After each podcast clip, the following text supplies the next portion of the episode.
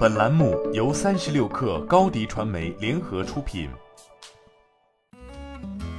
本文来自三十六氪作者杨亚飞。美妆大众评测平台吉小美已完成一千万元天使轮融资，本轮由虹吸创投独家投资。与市面上以主播、美妆达人为主的评测形式不同，成立于二零二一年的吉小美是一家走大众路线的评测内容平台，由用户领用平台美妆产品并生成独立的评测内容，为其他美妆用户提供产品购买决策参考。产品上线仅八个月，在零成本推广的基础上，吉小美便积累了二十二万名美妆用户，生成超过一万份测评报告。创立吉小美之前，张希妍有着十五年美妆行业经历，此前曾孵化美妆品牌 YNM。张希妍告诉三十六氪，在国货美妆品牌涌现同时，近些年美妆产品同质化问题也日益突出，ROI 持续走低，品牌忠诚度难建立，且普遍对营销有较高依赖度。体现在产品维度，便是新品生命周期普遍不长，通常只有一到六个月不等。之所以走大众评测路线，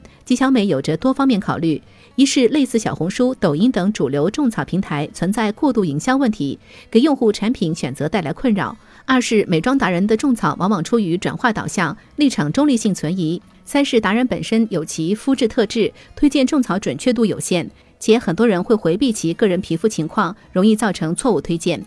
在张希妍看来，电商平台本身有很强的卖货属性，流量权重自然会向头部品牌倾斜。吉小美则是从评测内容单点切入，对于从零到一阶段的新品牌更加友好。在较低研发预算投入情况下，可以快速触达目标客群。此外，美妆产品本身比较非标，吉小美则针对不同品类产品，以标签化这一标准化的形式，让品牌直观了解产品期望与用户反馈结果匹配程度，进而缩减研发周期。盈利模式方面，面向品牌端，吉小美在免费产品派发和评测报告基础上，提供定制化的数据服务、品牌推广等增值服务；面向 C 端用户，免费用户需邀请助力获取领用资格，付费会员则拥有免助力领用权益。吉小美目前主要基于微信生态进行运作。据张希妍透露，吉小美接下来计划推出评测官成长体系，用于培养和鼓励用户输出优质评测内容报告，以及做更多细分类目的榜单，提供更多维度评测参考。同时，会将平台生成的评测内容向小红书、抖音等平台进行分发。